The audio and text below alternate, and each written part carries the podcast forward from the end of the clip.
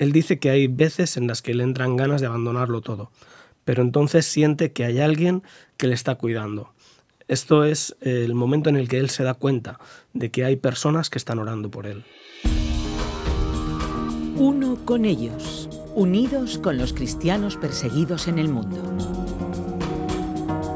Os damos la bienvenida a este espacio de Puertas Abiertas, producido en los estudios de Radio Encuentro, Radio Transmundial en España. Soy Enrique Angurelli y cuento con la compañía de Iván Carra, representante de Puertas Abiertas en España. Gracias por estar con nosotros. Al final de la entrevista, el pastor Azamat pidió oración por varios aspectos de su vida ministerial, personal y familiar. Por favor, apoyarme a mí y a mi familia en nuestras oraciones, primero por la salud de mi esposa y mía, ya que afrontamos diferentes dolencias y cada día es un desafío y un acto de fe confiar en que el Señor nos sanará. Otra petición es por la Iglesia, para que pueda inscribirse oficialmente, por la reforma del edificio, el crecimiento del ministerio de jóvenes y los grupos en los hogares. La tercera petición es por la educación de mi hija, que va a terminar la escuela y se matriculará en una institución de educación superior, lo cual es crucial para nosotros. ¿Qué ha causado las dolencias de Azamat y su esposa?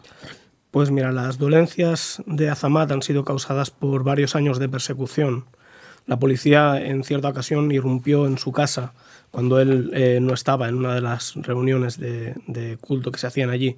Todos los que estaban presentes fueron obligados a declarar quiénes eran y por qué se encontraban en aquel lugar. Luego Azamat fue interrogado repetidamente por la policía. Tenía que ir diariamente a los interrogatorios. A veces duraban hasta ocho horas. Querían que hiciera una declaración por escrito sobre las actividades de la Iglesia, pero él se negaba a hacerlo porque sabía que en caso de hacer aquello tendrían algo que podrían utilizar contra él en un juicio.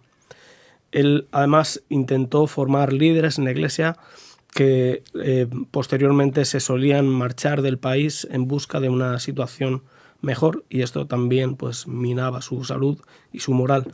Y también aparte de todo esto y a causa de los interrogatorios eh, aunque consiguió evitar la cárcel, pero la iglesia fue cerrada oficialmente por la policía.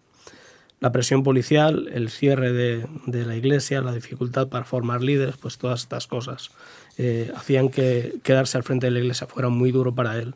Eh, y entonces estas fueron las causas del agotamiento físico y emocional que él sufrió. ¿Y qué cambió para Zamat?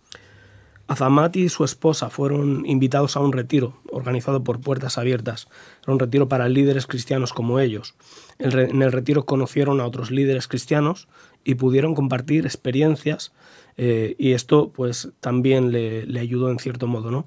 El confinamiento eh, debido al COVID también les vino bien, eh, paradójicamente porque los jóvenes no podían viajar, luego los líderes se quedaban en la iglesia esto le permitió pues, poder invertir tiempo y poder formarlos eh, y esto pues, permitió que el formar líderes pudiesen ayudar a Zamat con la iglesia.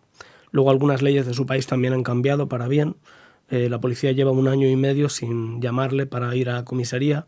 Eh, es posible volver a pedir la inscripción oficial de la iglesia de nuevo. Y luego la actitud del país hacia los cristianos parece que también poco a poco está cambiando.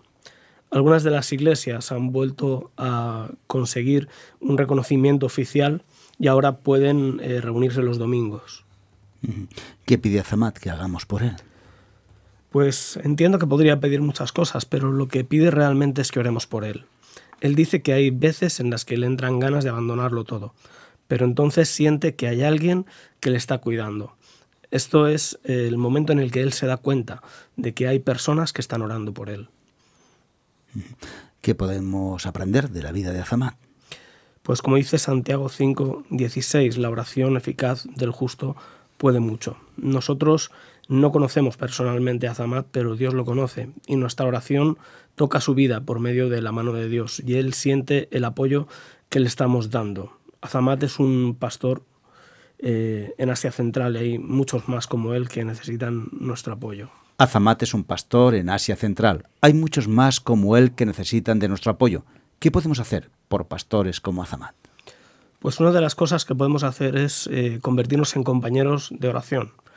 Otra forma en la que podemos ayudar es hacernos voluntarios y otra forma sería colaborar con los proyectos que tiene Puertas Abiertas. Gracias por acompañarnos en este espacio de Puertas Abiertas. Para más información visita puertasabiertas.org. También puedes contactar llamando o escribiendo al 955-944-770, así como al email info arroba puertasabiertas.org. Info arroba puertasabiertas.org. Hasta la próxima.